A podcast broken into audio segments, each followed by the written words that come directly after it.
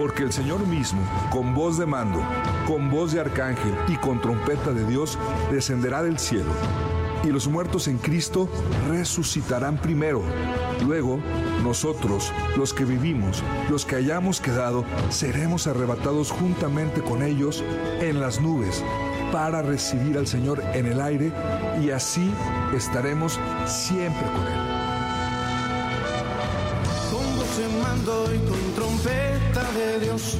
Es así como inicia el programa Voz de Arcángel, bajo la conducción del pastor Sergio Torres y presentado a usted por la Iglesia de Cristo Voz de Arcángel, Trompeta de Dios. Comenzamos.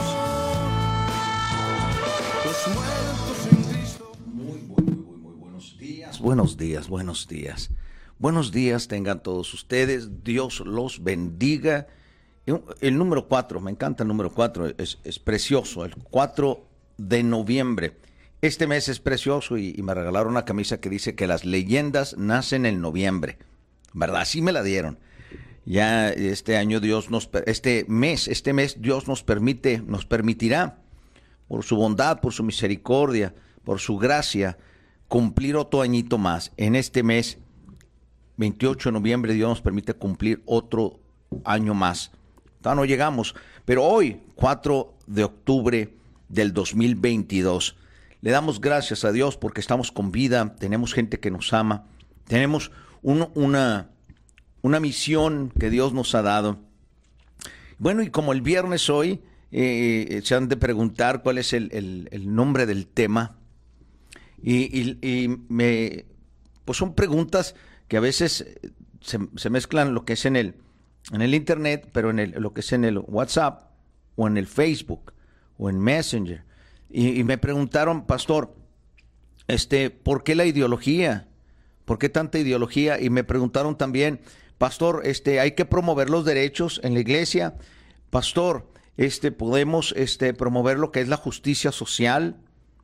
Y, y eso es lo que, que, quise ponerle hoy, lo que es ideología, justicia social. Y, y también se, puede, se habla eh, políticamente correcto, ¿no? La gente. Entonces, todo va relacionado al humanismo. Y eso es lo que me han, me han, preguntado. Son tres preguntas que me hicieron. Pastor, ¿por qué tanta ideología? Pastor, ¿por qué ha entrado el humanismo a las iglesias? Y me preguntaron también lo que se, si se puede promover los derechos humanos o lo que es la justicia social. Sabemos que Dios es justo y Él es la justicia.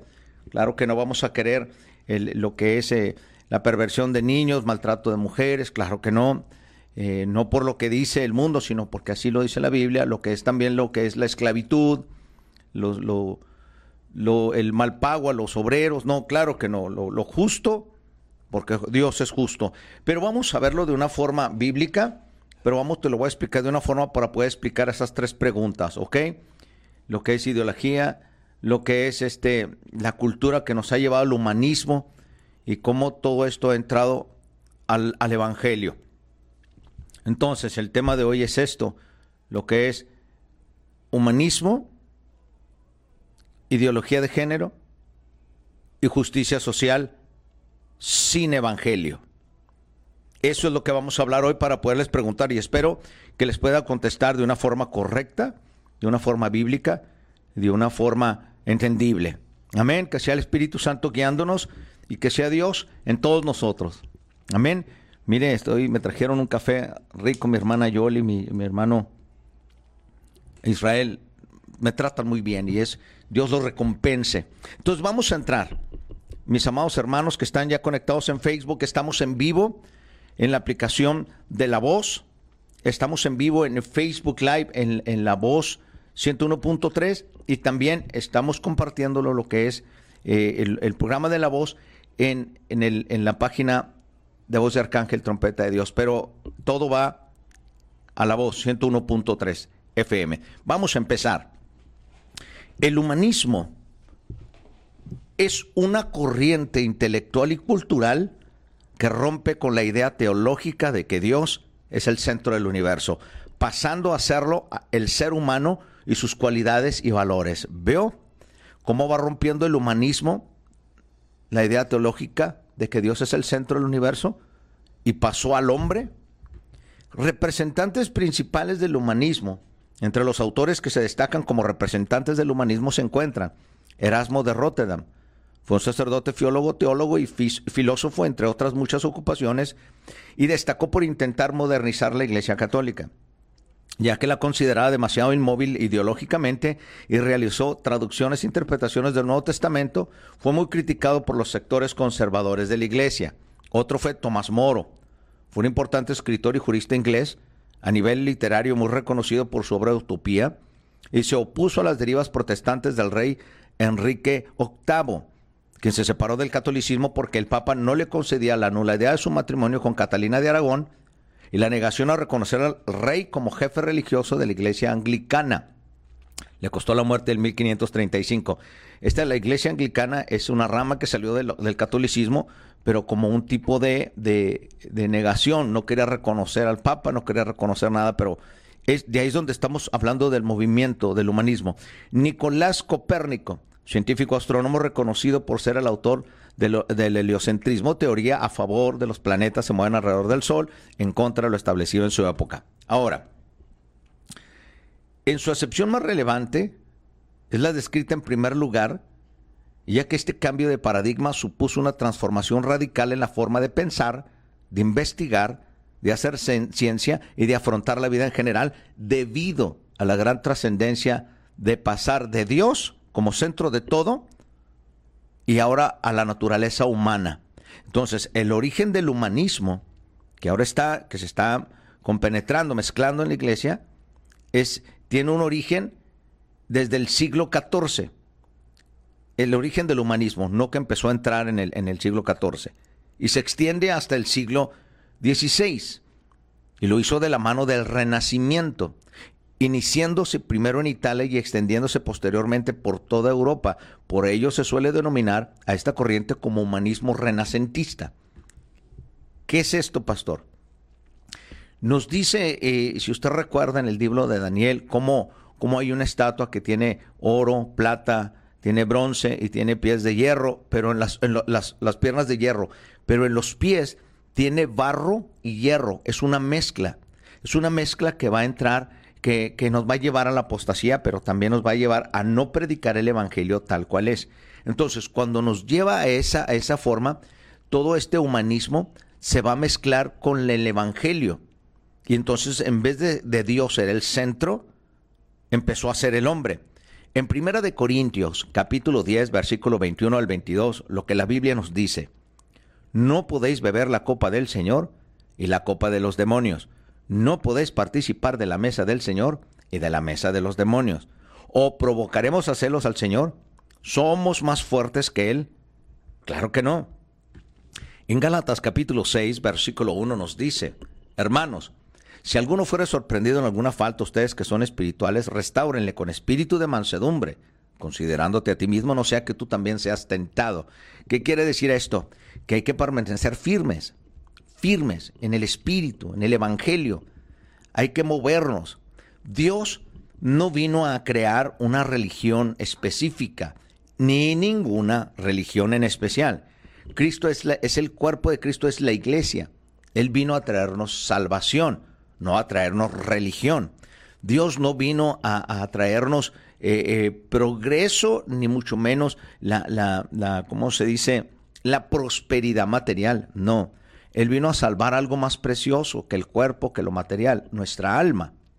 Entonces, todo lo que pongas en primer lugar será tu ídolo. Siempre el primer lugar le pertenece a Dios. Estamos hablándole a creyentes. Aquí es donde nosotros comenzamos a tolerar cosas que Dios no desea que toleremos. Comenzamos a tolerar personas con un lenguaje que ataca el propósito de Dios. Toleramos eh, ya las ideologías, toleramos el humanismo, toleramos ya hacer un evangelio romántico, toleramos a criticones, toleramos doctrinas que tienen aspecto de santas, pero son solo doctrinas de hombres, toleramos la falta de respeto hacia la otra persona, toleramos comentarios ociosos, etcétera, etcétera. Entonces esto provoca a Dios y de esta manera nos sentamos en las dos mesas, viviendo con una doble moral. Nunca toleres lo que Dios ha desechado. El día que tomes la decisión de desechar lo que no te sirve, Ese va a ser el día que comiences a sentarte en la mesa de Dios. En este día, con todas las fuerzas, vamos a, a, decir, a declararlo, que esto se va a terminar. Vamos a orar para empezar. Dice, Dios Todopoderoso, en el nombre de Jesús, renuncio al participar en conversaciones ociosas como algo normal, el sentarme en la mesa del vicio mental y físico. Dios eterno, aún a lo más oculto y profundo de mis pensamientos que no te agraden, yo renuncio ahora en el nombre de Jesús y bendíceme con una restauración total en mi espíritu, mi alma y mi cuerpo. En el nombre de Jesús. Amén. Ahora, el cristianismo con humanismo sin Cristo. ¿Cómo es esto? Al principios del siglo XI, ciertos hombres libre pensadores, o sea, humanistas, o pensadores religiosos, decían que el hombre es pecador debido a su ignorancia, por lo cual dijeron si el hombre fuera educado sería mejor, se haría bueno por medio de la educación. Así que los reinos y los gobernantes del mundo dijeron, vamos a hacerlo, y establecieron los recursos para aplicar todo el peso de la educación para hacer al hombre un buen hombre, evadiendo la causa más profunda del verdadero problema del hombre, que es su naturaleza pecaminosa. Y menospreciando esto, el resultado del trabajo humanista sigue siendo un hombre ególatra, perverso, pero educado.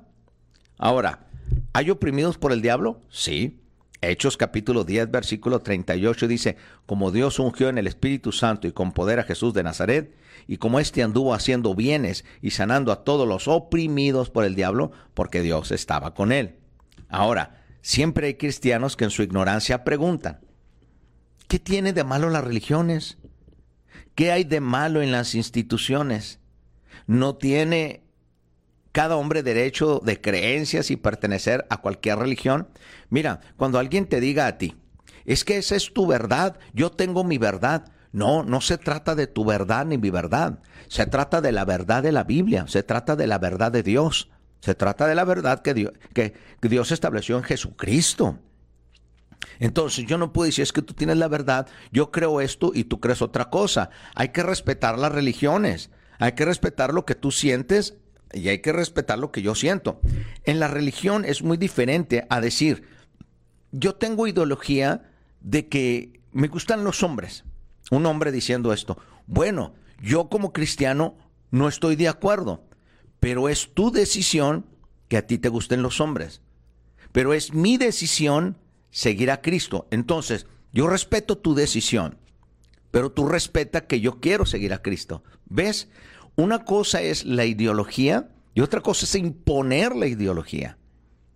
Ahora, eso le llaman derechos humanos, ahora le llaman justicia social. Pero la justicia en sí, cada quien busca en su grupo lo, justo para ellos. Pero una justicia en Dios la tenemos en todo el mundo. Pero en el mundo la justicia se busca por grupos. ¿Sí? Es como decir, ¿por qué no nos unimos todos? No va a haber tal unidad y ahorita te lo voy a explicar. ¿Qué significa la justicia social? La justicia social, social, se basa en la igualdad de oportunidades en los derechos humanos más allá del concepto tradicional de justicia legal. ¿Qué es la justicia social y ejemplos? Bueno, la justicia social se enfoca generalmente a la repartición justa y equitativa de los bienes y servicios básicos necesarios para el desarrollo y el desenvolvimiento de una persona en la sociedad como, por ejemplo, el bienestar socioafectivo, la educación, la salud y los derechos humanos. No tiene por qué ser un niño maltratado. El niño tiene derecho a educación, tiene derecho a protección, tiene derecho a, vivir sano. ¿Sí me explico? Tiene derecho a ser alimentado. ¿Ves? Eso sí lo recibe la Biblia, sí lo acepta. Claro que sí. Pero no podemos ir en contra de la naturaleza biológica. Eso ya es imponer. Como decir, mi hijo tiene derechos a comer, a vivir, a ser protegido y a ser amado y a ser educado. ¿Verdad que estamos bien ahí? Pero yo no le puedo imponer si quiere ser niño o niña. ¿Sí me explico? Esa es una ideología, pero nada tiene que ver con la justicia social, porque ciertos grupos y minoría están buscando su justicia sobre la sociedad, no en la sociedad. Es como decir, a mí me gusta ser un dálmata. Yo quiero ser un dálmata. Bueno, entonces si quiere ser un dálmata, usted va a renunciar a no hablar, porque un perro no habla, ladra. Entonces usted va a aprender a ladrar. ¿Ve? Entonces el hombre llega y dice, acéptame como dálmata. No, no te puedo aceptar como un perro. ¿Por qué? Porque me estás hablando. Si tú me ladraras, diría, ah, pues en realidad es un perro. Pero te fijas que esto tiene que ver más con la mente que con justicia. Ahora, para resolver estas cuestiones, solo falta, ah, basta entender las siguientes ecuaciones. Óigalo, vamos a sumar. Podemos definir a cualquier religión como la suma de religión. Religión es igual a humanismo más superstición. Y dentro de esto podemos también definir la religión cristiana como la siguiente ecuación. Ahora, la religión cristiana, estamos hablando religión cristiana, no el cristiano, ¿ok? Religión cristiana es igual humanismo más cristianismo menos Cristo, igual a un hombre educado. Entonces, eh, aquel tiempo quisieron hacer los hombres educados serían más buenos, no, pero hay hombres perversos con inteligencia, ¿sí? Y hay, y hay este, eh, idiotas con títulos también, ¿no? Más allá de los significados y conceptos, tenemos el objetivo de interpretar lo que realmente es la religión y el humanismo. Religión cristiana es igual a humanismo más cristianismo, pero sin Cristo. Para entender esto tenemos que entender qué es cada factor en la ecuación. El obstáculo más grande a vencer es que tiene el hombre de este tiempo es para alcanzar a Dios es su propio humanismo. Eso es lo que detiene la carne como la Biblia le llama, la carne, el humanismo, es el obstáculo más grande que, que no permite que alcances a entender a Dios y su palabra.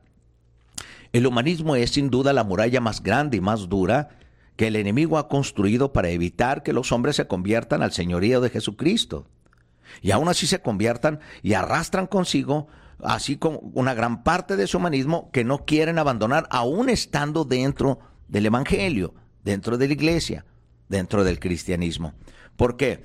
En, la Biblia, en Mateo capítulo 15, versículo 2, dice que hay atormentados por el diablo.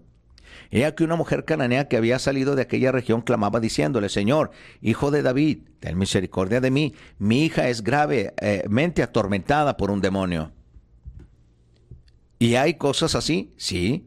Hay presionados, hay presión por medio del diablo. ¿Cómo? Mateo capítulo 8, versículo 16. Y cuando llegó la noche trajeron a él muchos endemoniados y con la palabra echó fuera a los demonios y sanó a todos los enfermos. Mira, te voy a decir esto. Cuando me han preguntado por qué no hay unidad entre pastores, entre iglesias, entre hermanos, te lo voy a decir esto. El ejemplo más grande es el capítulo 2 de Hechos. ¿Qué es lo que dijo Pedro? Oigan mis palabras. Había medos, persas, eh, de Atenas, había griegos, había judíos, había de todas, de todas partes, ¿sí? De todas partes. Y lo que empezó a hablar, él empezó a hablar de una sola cosa. Claro que, se, usó a los demás en hablar diferentes idiomas para llegar a todos, pero el plan era el mismo. Empezó a hablar el Evangelio. Pedro no les dijo vamos a reunirnos para repartir tenis. Pedro no les dijo vamos a reunirnos para repartir tamales con champurrado. Pedro no los reunió para decir vamos a orar todos por el estado de Chihuahua.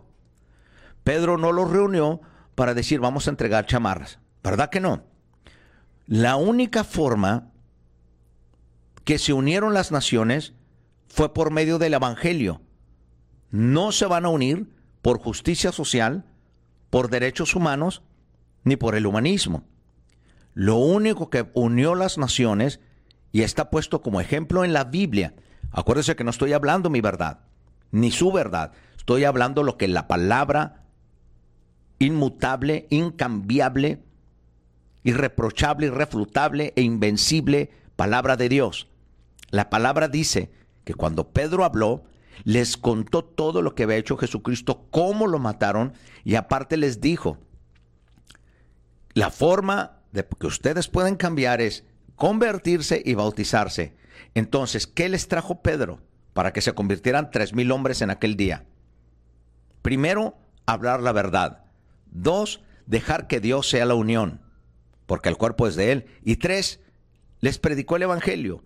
Lo único que unió las naciones es predicar el Evangelio tal cual es. Y el Evangelio es el que une las personas en Cristo. Cuando la iglesia está unida es porque la iglesia vive en Cristo. Ahora, hay hermanos en Perú, hay hermanos en Argentina, hay hermanos en Italia, hay hermanos en Chihuahua, hay hermanos en Zacatecas, en Veracruz, hermanos en, en, en, el, ¿cómo se dice? En Argentina. Mira, mis hermanos que están allá en, en Quebec, Canadá y en el Polo Norte. ¿Te fijas? No estamos juntos, pero ¿qué nos une? ¿Verdad que no estamos conviviendo, ni comiendo donas con chocolate, ni uniéndonos en festividades? ¿Verdad que no? Pero nos une el evangelio que aquellos predican, como mi hermano Andrés, mi hermana Marianita, predican el evangelio y estaban en Kevin, Canadá, Canadá, están allá en el Polo Norte. Yo estoy aquí en Ciudad Juárez. Unos hermanos predican en Veracruz, otros predican allá en Brasil. ¿Te fijas? Pero lo que une a las naciones es predicar el evangelio. ¿Sí? No nos unen las bondades ni las obras. Por eso no va a haber unión. Porque si Cristo no es el centro, el evangelio no es el centro, nosotros mismos nos dividimos con hechos y con obras y derechos humanos. ¿Ves? Entonces, te puse un ejemplo muy grande, porque hay influenciados por el diablo. La Biblia lo dice todo esto. Segunda de Corintios capítulo 2 versículo 11. Para que Satanás no gane ventaja alguna sobre nosotros, pues no ignoramos sus maquinaciones. Apocalipsis capítulo 2 versículo 24 nos dice, y no han conocido lo que ellos llaman las profundidades de Satanás en Primera de Tesalonicenses capítulo 2, versículo 18, por lo cual quisimos ir a vosotros. Yo, Pablo, ciertamente una y otra vez, pero Satanás nos estorbó. ¿Te fijas? Entonces, muchos dicen, no es que a veces predican más a Satanás. No, te estoy hablando con entendimiento, con conocimiento bíblico. Y la Biblia menciona al diablo lo quieras o no. La Biblia menciona el infierno lo quieras o no. Pero también la Biblia menciona salvación, perdón, arrepentimiento. Entonces, queremos oír y seguir a Cristo humanamente porque la carne y la sangre no puede heredar el reino de los cielos. Entonces, ¿qué es lo que va a hacer usted? ¿Qué es lo que voy a hacer yo? Si yo me enfoco en el Evangelio y usted en el Evangelio, nos va a unir Cristo. Pero si yo me uno en este día, yo quiero llevar café a los pobres, pero usted dice, no, es que yo tengo un plan de llevarles este tenis y patinetas no vamos a estar de acuerdo, porque va a decir usted, bueno, este día, este día usted lléveles chocolate con pan, pero yo el sábado les llevaré chamarras y patinetas. ¿Qué nos une? ¿La bondad? ¿Qué nos une? ¿Los buenos sentimientos? Pero ¿qué tal si usted dice, yo prediqué a Cristo aquel día y recibieron 20 venezolanos a Cristo? Yo prediqué acá y recibieron 20 maltemaltecos a Cristo. ¿Qué unió a los venezolanos, a Guatemala, a México y a los predicadores? El Evangelio. Entonces, ahí es donde entra. Segunda de Corintios capítulo 12, versículo 7. Me fue dado un aguijón en mi carne, un mensajero de Satanás que me abofeté para que no me enaltezca sobremanera. Primera de Corintios capítulo 7, versículo 5 nos dice, no os neguéis el uno al otro, hablando de matrimonio, ¿eh? A no ser por algún mutuo consentimiento para ocuparos sosegadamente en la oración y volveros a juntaros en uno, para que no os tiente Satanás a causa de vuestra incontinencia. Está hablando del sexo entre, matrimonios. Ahora, primera de Timoteo capítulo 5 versículo 15, porque ya algunas se han apartado en pos de Satanás. Está hablando de mujeres que se divorcian y empiezan a buscar el mundo, empiezan a buscar hombres. Bueno, ¿qué es el humanismo? El humanismo se define como el movimiento intelectual, eh, filológico, filosófico, y cultural europeo impregnado actualmente impuesto sobre toda la humanidad y que radica en desarrollar el intelecto humano para la autosuficiencia en todos los aspectos de la vida. Y esa es una palabra que ha sido infiltrada a la iglesia, que los que la usan saben bien que no es bíblica y no se puede usar ni transgiberar para usarla para movimientos espirituales, que es la mujer empoderada, el hombre empoderado, hoy estamos empoderados. Simplemente eso es un, un lenguaje humanista. Hablar de humanismo es hablar de cómo el hombre está regido y cómo asimila y se aferra tan fuertemente a los valores sociales siguiendo la senda propuesta por el sistema, que es nacer, educarse, trabajar, consumir, aportar, entretenerse y sobrevivir. Toda mente humana, desde hace más de 500 años, lo que realmente significa es que han tomado al hombre y lo han educado para que crea en sí mismo y en su autooficiencia. Entonces por eso ahora se creó el Evangelio del poder de atracción o el de confiésalo y recíbelo. ¿Sí me explico? Eso es otro invento humanista. ¿Por qué? Porque el Evangelio no se puede dirigir con la carne, sino con el Espíritu. Si lo dice 2 Corintios capítulo 2. Ahora, dejando a un lado a Dios, aferrándose a caer y a cometer tantos errores que su alma se deteriora y su espíritu se debilita, e insistiendo en su necedad, que él o ella pueden solos, sabiendo que no es así. Porque si tú declaras poder, lo atraes. Si tú confiesas esto, no. Eso es, eso es un, programa nueva era. Se ha infiltrado la psicología en el Evangelio, el humanismo. Se ha infiltrado en, en el Evangelio también lo que es la justicia social, derechos humanos. Entonces, ya todo lo vuelven humano y dejan a un lado lo divino, el poder que Cristo venció a la muerte y venció a Satanás en la cruz. Como les dije en el tiempo del Día de Muertos hace dos años, hace dos años, hace dos días, perdón, el, bueno, el 2 de noviembre, vamos a ponerle. La gente no cree en el Hijo del Dios viviente, aquel que resucitó de la, de la tumba. Pero sí creen que sus familiares vienen a comer tamales champurrados, ¿sí? Y a oír su música. ¿Se fija? Entonces tenemos un problema. Yo puse Dios, tenemos un problema. La ciencia se ha convertido en la herramienta más dominante que convence al mundo del poder del conocimiento y como mediante esto puede derribar cualquier estructura dogmática. Al humanismo no le interesa cuán pecador sea el hombre. El humanismo no reconoce la naturaleza pecaminosa del hombre. Es por eso que llama al pecador ignorancia y de la misma manera llama el Evangelio locura. Pero mira qué nos dice la Biblia. Primera de Corintios capítulo 1 versículo 21 al 23. Pues ya que en la sabiduría de Dios el mundo no conoció a Dios mediante la sabiduría, agradó a Dios salvar a los creyentes por la locura de la predicación. Porque los judíos piden señales y los griegos buscan sabiduría y los de actualmente se podría decir buscan milagros. Pero nosotros predicamos a Jesucristo crucificado, para los judíos ciertamente tropezadero y para los gentiles, locura. ¿Qué son los gentiles? La gente no convertida.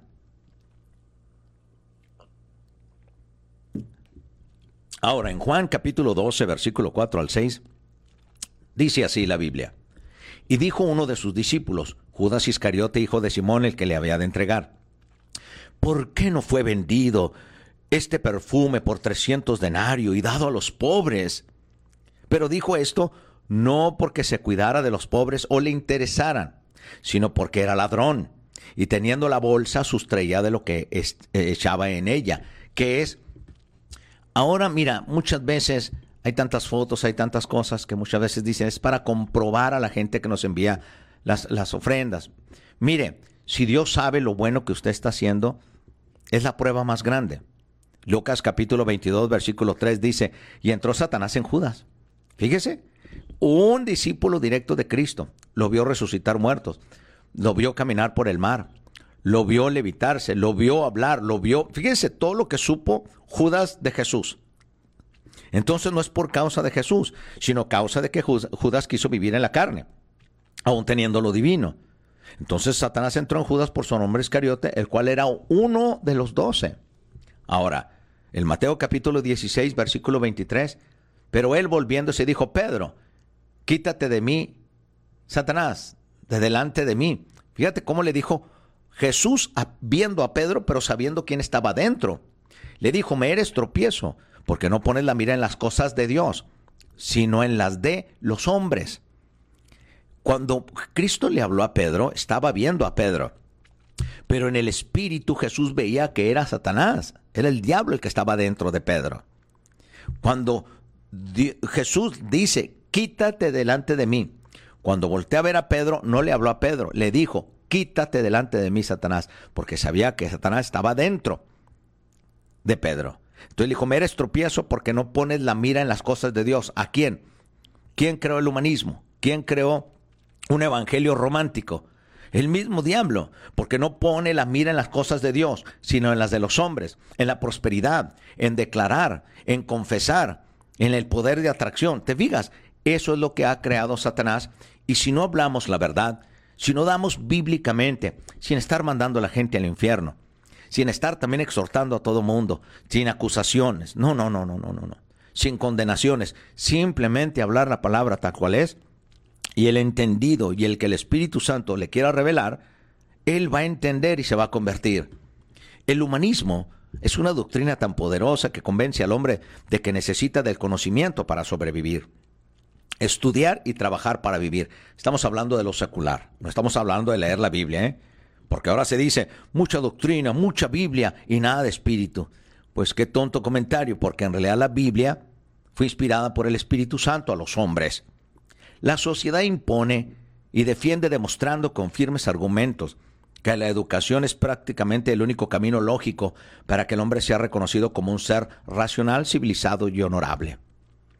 ¿Qué nos dice Ricky Martin? ¿Va ¿Quién conoce a Ricky Martin? Vivir la vida loca. La Biblia no tiene autoridad para impedir matrimonio homosexual. Fíjese, la, juez Polo, todos esos programas que dicen que la Biblia no tiene poder. No, la palabra sí tiene poder. Un libro no tiene poder, la palabra de Dios tiene el poder. Pero bueno, no se les ha revelado por medio del Espíritu porque no tienen al Espíritu. Juan capítulo 14, versículo 30. No hablaré ya mucho con vosotros, dijo Jesús, porque viene el príncipe de este mundo y él nada tiene en mí. Ahora, en Hechos capítulo 5, versículo 3, Pedro le dijo a Ananías, ¿por qué llenó Satanás tu corazón para que mintieses al Espíritu Santo y sustrajeses de la ofrenda prometida del precio de la heredad? ¿Te fijas cómo son las cosas? Satanás te puede mentir y uno cae porque Satanás también usa la misericordia, también usa tus sentimientos, usa tus emociones. ¿Sabes qué usa también? La compasión. Satanás prefiere que aún alimentes a un pobre sin palabra que usando la palabra y en la palabra y el espíritu te hace ayudar a un pobre. Vea la diferencia y véala con el espíritu. Es muy diferente darle de comer a un pobre porque eres bueno a buscar al único que es bueno en la palabra y por medio de él ayudar a un pobre. Dios nos ha quitado de tantas cosas, pero Satanás pone puertas, ganchos y closets, nos encierra, nos cuelga y así estamos. Como actualmente nadie se percata de desde que temprana edad se induce a los hombres a someterse al yugo y a las cadenas de la evolución cultural, nadie parece percibir que el sistema usa los recursos del hombre para educarlo para luego usarlo como recurso. ¿No lo has visto? La esclavitud en estos tiempos radica en usar el tiempo, el trabajo y los recursos del hombre para obligarlo a que pase por una educación humanista para luego ser usado por los propósitos de los que tienen el poder sin importar su religión. Obviamente la esclavitud está endulzada ilusoriamente con el sabor de los placeres carnales, con tiempo extra, con bonos y con bonos de mandado. Y por esa misma razón no ven las cadenas. ¿Por qué? Porque están endulzadas. Es muy diferente ver una cadena mojosa, sucia, no la quieres tocar, a una, una cadena de chocolate con azúcar. Pero sigue siendo cadena. Para un hombre común y aún para todo cristiano, vivir se ha convertido en la ilusión de alcanzar metas humanas, profesión, trabajo, desarrollo, bienes, etc. Vivir es superar los desafíos propuestos por el sistema cultural para que todo ser humano pueda medir, esta existencia en logros. Yo alcancé eh, un bachillerato, no, pero yo licenciado, no, yo un doctorado, no, yo una maestría, se fija. Pero la mayoría, muchos mexicanos jóvenes que tienen título, tienen el título, pero no tienen trabajo porque aparte de que ya se graduaron, ahora tienen que ir a buscar el título. Se fija que es el mismo sistema atrayéndote, distrayéndote, pero en realidad todos vamos para el mismo lugar, todos vamos a la tumba, ¿sí? Donde ya no va a haber nada después de eso. Eso es lo que le interesa a Satanás, que seas próspero, que tengas títulos, que hables de ti, que se te llene tu ego como, como un pecho de cócono, un pecho de pavo. Estás hinchado de ego. Pero en realidad eso le interesa a Él, que tú tengas todo y seas bendecido ilusoriamente en una prosperidad falsa, para luego perder tu alma. ¿Cómo la ves? Ese es el plan de Él. Entonces, considerando así que tiene el derecho a la vida, que el hombre tiene derecho a recibir del sistema mismo una vida cómoda, tranquila y con placeres y confort, esta ilusión está en todos los seres humanos cristianos y no cristianos el amor al dinero. Los arquitectos de la sociedad, previendo que el cristianismo se va a revelar, infiltró la religión como una plataforma para controlar a la iglesia y hacer que los cristianos consideren fehacientemente cuán necesario es el humanismo en la sociedad. La religión es una técnica puramente humanista que defiende en plena realización el hombre y del humano en el mundo dentro de un marco de dogmas y principios cristianos basados en la Biblia. Es por ello que la religión solo brinda un parche cristiano adictivo a los hombres para ser pegado en su naturaleza carnal y así contrarrestar el verdadero propósito del Evangelio del Señor Jesucristo. ¿Se fija cómo son las cosas? Es, es decir, es decir, mira, se me murió un pariente muy querido. ¿Y es, es, es bueno llorar? Sí. Pero es muy diferente que un cristiano que esté en Cristo, que él ha recibido a Cristo, que a uno que no lo tenga. El cristiano, el, el que de verdad tiene convicción en Cristo, cuando se muere alguien llora porque es humano, no humanista. Es muy diferente ser humano a humanista. Yo lloro porque soy humano, siento, vivo en este cuerpo, ¿sí? Pero el Espíritu Santo que mora en mí me fortalece, me consuela y me resigna. ¿Ves? A mí no me resigna el, licor, ni el tabaco, ni la droga, ni las mujeres, ni, ni los, eh, los, lo excéntrico, ni lo material. Porque tengo algo más valioso en mí que llena todo mi ser, llamado Espíritu Santo. Pero la gente humanista cree que hay que sentir pésame, este, eh, lamento tu pérdida, estoy contigo, ¿ves? Usan lo que es la gentileza y la educación, ¿sí? Como compromiso para quedar bien. Pero es muy diferente el cristiano. El cristiano llora, pero por dentro está alegre porque su mamá o el que se murió en Cristo lo va a esperar vivo en otro lado. ¿Ves la diferencia? Las religiones son estructuras humanistas impregnadas de valores bíblicos que le permiten a los cristianos encontrar un falso equilibrio en la sociedad. Es por eso que el cristiano de hoy no se percata de lo maligno que es la educación, la ciencia, las buenas obras, la tecnología, el entretenimiento, que es un veneno muy grande para un cristiano, y la usa desmedidamente dentro y fuera de la congregación. Por todo lo que hemos descrito, esperemos que entiendan lo que verdaderamente demanda el Señor Jesús para nuestra vida. Algunos han comparado el método humanista como la buena intención de agarrar un zorrillo, lavarlo y echarle perfume esperando que eso resuelva el problema natural del zorrillo. Pero sigue siendo zorrillo. De la misma manera han tomado al hombre y le han dado una ducha educacional y tecnológica y le han enseñado cómo ver una computadora, le han enseñado cómo, cómo eh, usar TikTok, le han enseñado cómo usar WhatsApp, lo han enseñado. Entonces, le han perfumado de valores psicológicos y tecnológicos en una ética y moral. Y el resultado es tener un honorable y reconocido abogado drogadicto, un doctor homosexual, un político corrupto, un ingeniero adúltero, un cura pedófilo, un pastor apóstata y avaro, un albañil alcohólico, un estudiante fornicario e idólatra y que le gusta la pornografía, entrando en una formación de una generación ignorante y de cristal. ¿Sí? ¿Cómo están los niños en la escuela? Si te caes, pasa algo, ah, la niña puede decir me tocó. Ahora los maestros tienen que caminar con guantes porque si un niño dice la maestra me pegó, ahora en tu casa no puedes eh, darle eh, una dirección o una disciplina a tu hijo porque si él quiere decir, y más en Estados Unidos, va la policía y vienen por el papá. Ahora, se está creando una generación ignorante y de cristal que cualquier cosa los puede manipular o destruir. Dígame si no es cierto. Todo empezando para las instituciones de educación, empezando desde el kinder hasta la universidad. Juan capítulo 8 versículo 36. Así que si el Hijo os libertare, seréis verdaderamente libres.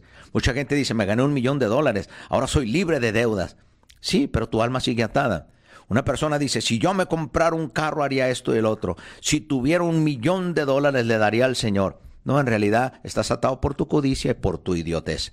Ahora, en Hebreos capítulo 12, versículo 8, pero si si os deja, si Dios los deja sin disciplina, de lo cual todos han sido participantes, entonces sois bastardos y no hijos.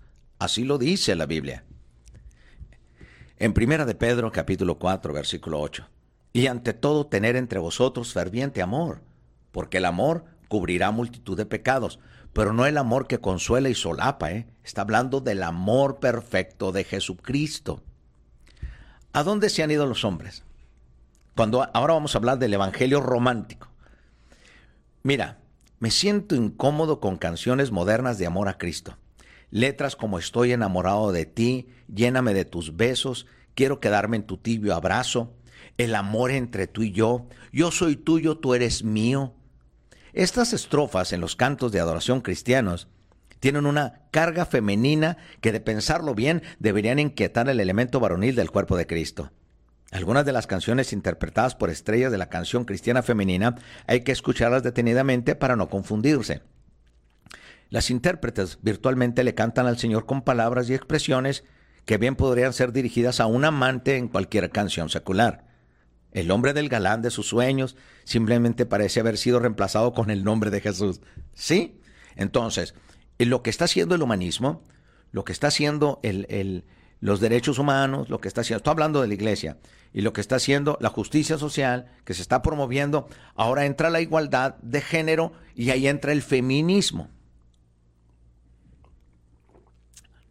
Dios bendiga a las mujeres, ¿eh? Pero vamos a, verlo así.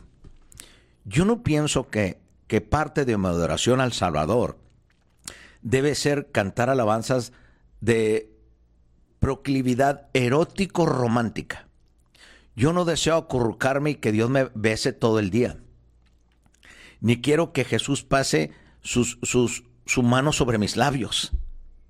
Ni susurrarle al oído cuánto le amo y decirle a Jesús, tú eres mío, yo soy tuyo. Señor, toca mis labios con tus manos. Déjame deleito en tus ojos. No, en lugar de ello la Biblia me da mandamiento de adorarle y seguirle como mi rey. Si la misma Hadasa, ¿se acuerdan Hadasa? La, rey Esther, tuvo que inclinarse delante del rey, no porque era esposa del rey, llegó y lo besó y se le subió en sus piernas delante de todos, no, honró al rey en lugar, la Biblia me da mandamiento de adorarle y seguirle como mi rey.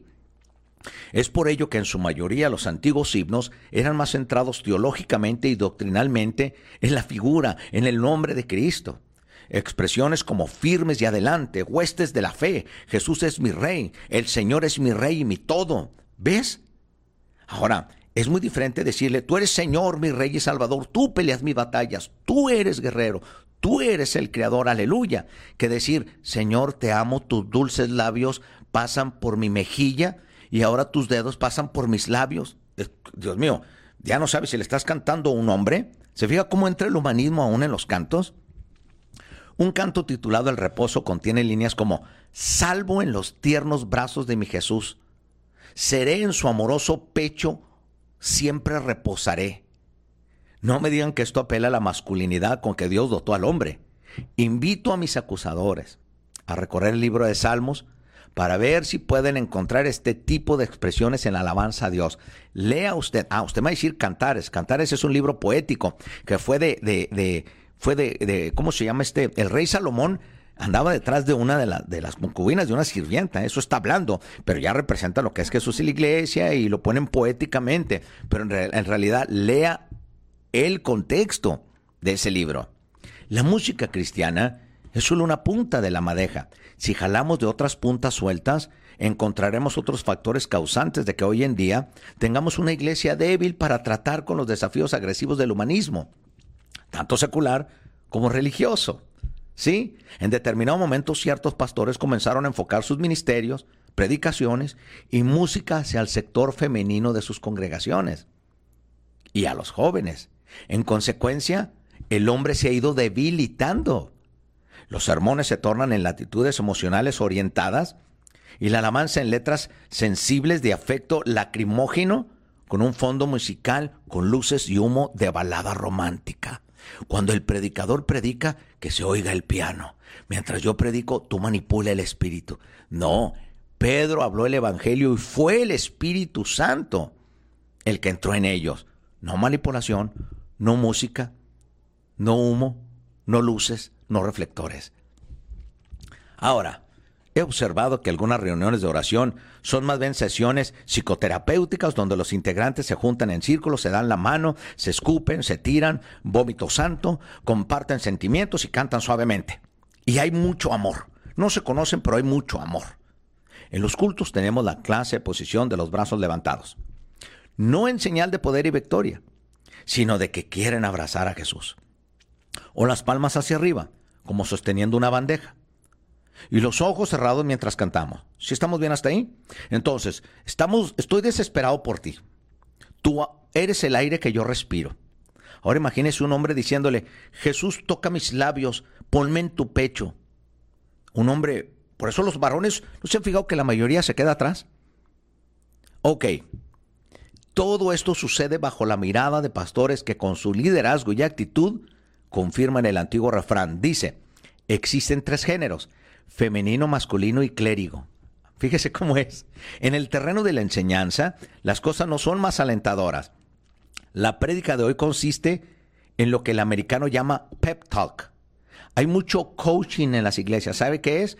Usted, es un, usted eh, habla, usted enseña como si estuviera hablando a una maquila o un grupo de, de empresarios y usted ya se pone un traje, un micrófono, y como tiene ya labia, ya tiene facilidad de lenguaje, entonces toma la Biblia y dice, ya soy predicador, ya soy profeta. Y hay muchos de esos que están encima. Cuando digo que están arriba, están en los púlpitos, están en los altares, un término que denota un tipo de retórica en un enfoque positivista y dan mensajes que te motivan, dan devocionales que tocan tus sentimientos, pero no tu alma para ser salva. Si usted está interesado en esto, puede buscarlo en las charpas motivacionales que las grandes corporaciones programan para sus empleados. No necesita ir a la iglesia. En muchos casos el énfasis de la enseñanza está en lo emocional y las experiencias subjetivas. No falta tampoco el abundante material especializado en las relaciones con el esposo y la familia, esposo y esposa que han dado la iglesia. Compre el programa para que usted tenga un futuro y se logre en éxito en su ministerio. Ahora, armas para su ministerio, material para su ministerio. ¿Quiero ser usted un predicador profesional? Coaching. Les enseñamos esto y el otro, el otro, cinco puntos para conocer el Espíritu, diez puntos para ser un empresario en Cristo. Ah, caramba, Dios mío santo. Si Pablo viviera hoy, ¿qué le dirían? Pues el empresario. ¿qué le dirían? Miren, celebraron este mes lo que es el, protestantismo, lo que es en este eh, eh, Luther, ¿verdad? Los luteranos, vamos a ponerle así. Él fue en contra de la iglesia católica y puso la Biblia y la pegó con clavos y vamos a poner los luteranos, vamos a ponerle así. Pero ahí no nació la iglesia ni el protestantismo. La iglesia fue de Cristo hace dos mil y algo años. Esa es la verdadera iglesia. Este solo se puso en contra, pero ahora le voy a decir esto. Si Lutero viviera hoy, ¿cómo le dirían ahora los, los posmodernistas y cómo le dirían los, los, los, los hombres de hoy? Apóstol. Si, si Charles Spurgeon viviera hoy, ¿qué le dirían? Apóstol. Mira, no puede haber un político nuevo que se va a regir para, para presidente o para diputado, ya lo van a traer en todas las iglesias poniéndole un manto, tocándole chofar, y si es posible hasta lo invitan a predicar. Fíjese cómo está la mentalidad en las iglesias, que después de que ganan ya no los vuelves a ver, ¿verdad? Ok. Todo esto nos lleva en virtud de todo lo anterior. El aspecto intelectual de nuestra fe ha sido dejado a la orilla del camino. Ya no es la fe en Cristo, sino en el poder, en el gobierno, en lo que podemos manipular, en lo que podemos lograr y en lo material. Los hombres preferimos el tipo de enseñanza que provoca nuestro intelecto y que nos equipa para confrontar diferentes corrientes de pensamiento, cosmovisiones opuestas al cristianismo. Aún somos jinetes a caballo blandiendo espada. Necesitamos ser capacitados bíblicamente para hacer de nuestro cristianismo una fuerza influyente en el mundo real de la política, la educación, la industria y los negocios, y no me refiero a la teología del dominio. No, no, no.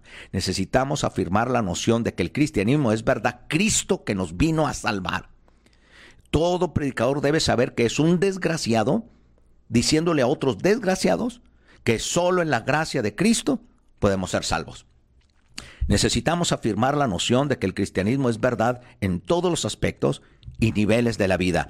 El rico necesita a Cristo, el pobre necesita a Cristo, el borracho y el sano, también el fisiculturista, la más bonita y la más fea.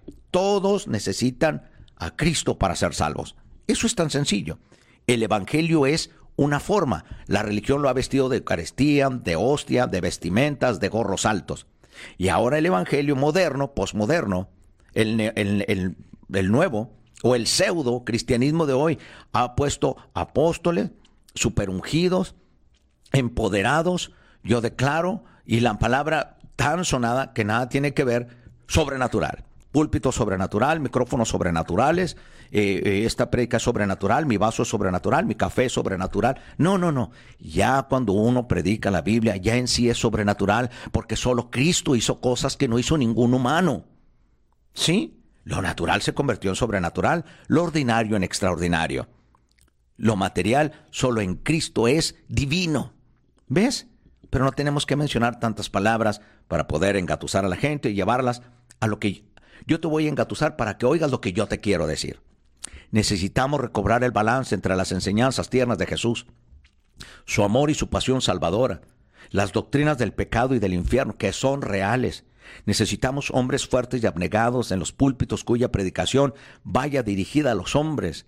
Jesucristo mismo se enfocó en los hombres como su principal objetivo discipulador. ¿No debemos hacer lo mismo hoy?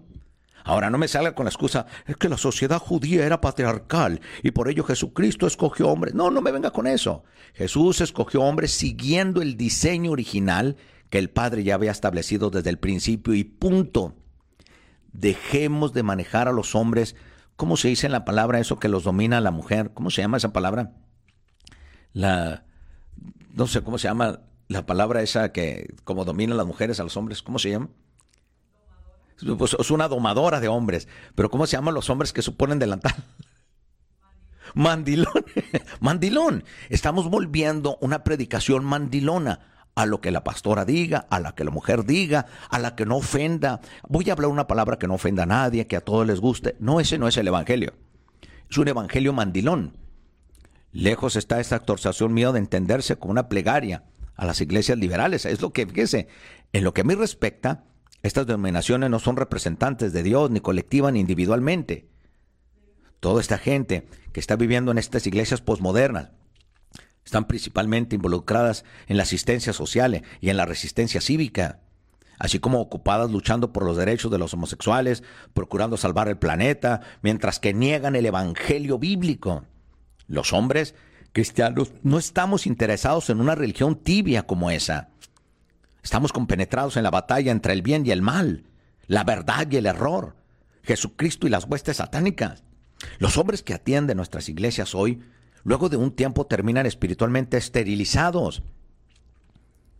Han sido indoctrinados de tal forma por la agenda feminista que han mutado hacia una masculinidad neutralizada y han renunciado al liderazgo natural que Dios les ha otorgado y dicen, es que la institución que así puso Dios, somos iguales la mujer y yo. No, usted es hombre y ella es mujer, no son iguales. La ayuda idónea representa, y así lo el, en el lenguaje hebreo y griego, lo que es ayuda idónea es como yo, pero no como yo. Los hombres que atienden hoy muchos de ellos avanzan hacia posiciones de pastores o liderazgo, pueden ser populares, tener una inclinación saludable hacia las almas, pero están enseñando buena apologética, están enseñando un verdadero evangelio. Desde ya les digo, encontrar a uno lo que está haciendo puede ser más difícil. Encontrar a alguien que hable la verdad en el evangelio es más difícil que encontrar una aguja en una fábrica de agujas. O es así el refrán, o es una aguja en un pajar. Entonces, es todo esto reflejo de una humanización de derechos humanos. Están metiendo la feminización. Están metiendo evangelios que nada tiene que ver con el evangelio de Cristo. Entonces, todo está carente de principios que lo llevan a dedicar su vida a cualquier cosa que requiera un mínimo de sacrificio. El hombre promedio en nuestras iglesias es un cero a la izquierda que no ha entendido que seguir a Jesús implica un sacrificio de su parte. No solamente se requiere un sacrificio, sino también un despliegue abundante de virilidad espiritual. ¿Qué quiere decir? Si no has dejado nada, no has abandonado por seguir a Cristo, entonces no lo estás siguiendo. Y ya para cerrar, ¿cuál es el camino de la recuperación? Poner verdaderos hombres detrás de los púlpitos porque la mayoría de los pastores hoy en día están más preocupados en la moda, cómo se ven, y tomándose selfies. Se ve que se ha entrado la, feminización en los hombres. No lo son. Los hombres verdaderos siguen a los líderes que son hombres verdaderos. Por eso la ignorancia es atrevida. ¿Cómo es? la ignorancia es atrevida. Ahora sí, con esto cierro. Salmos capítulo 73, versículo 25 al 28. ¿A quién tengo yo en los cielos sino a ti?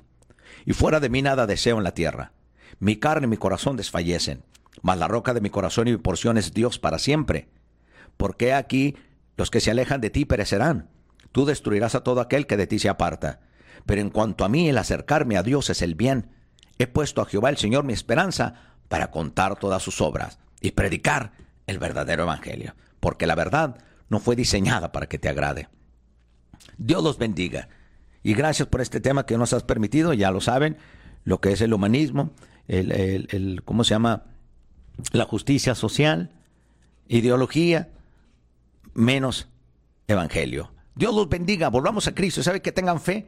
Porque Él es todopoderoso. Si Dios con nosotros, pues ¿quién contra nosotros? Dios los bendiga. Tengan un buen inicio de semana. Bye bye.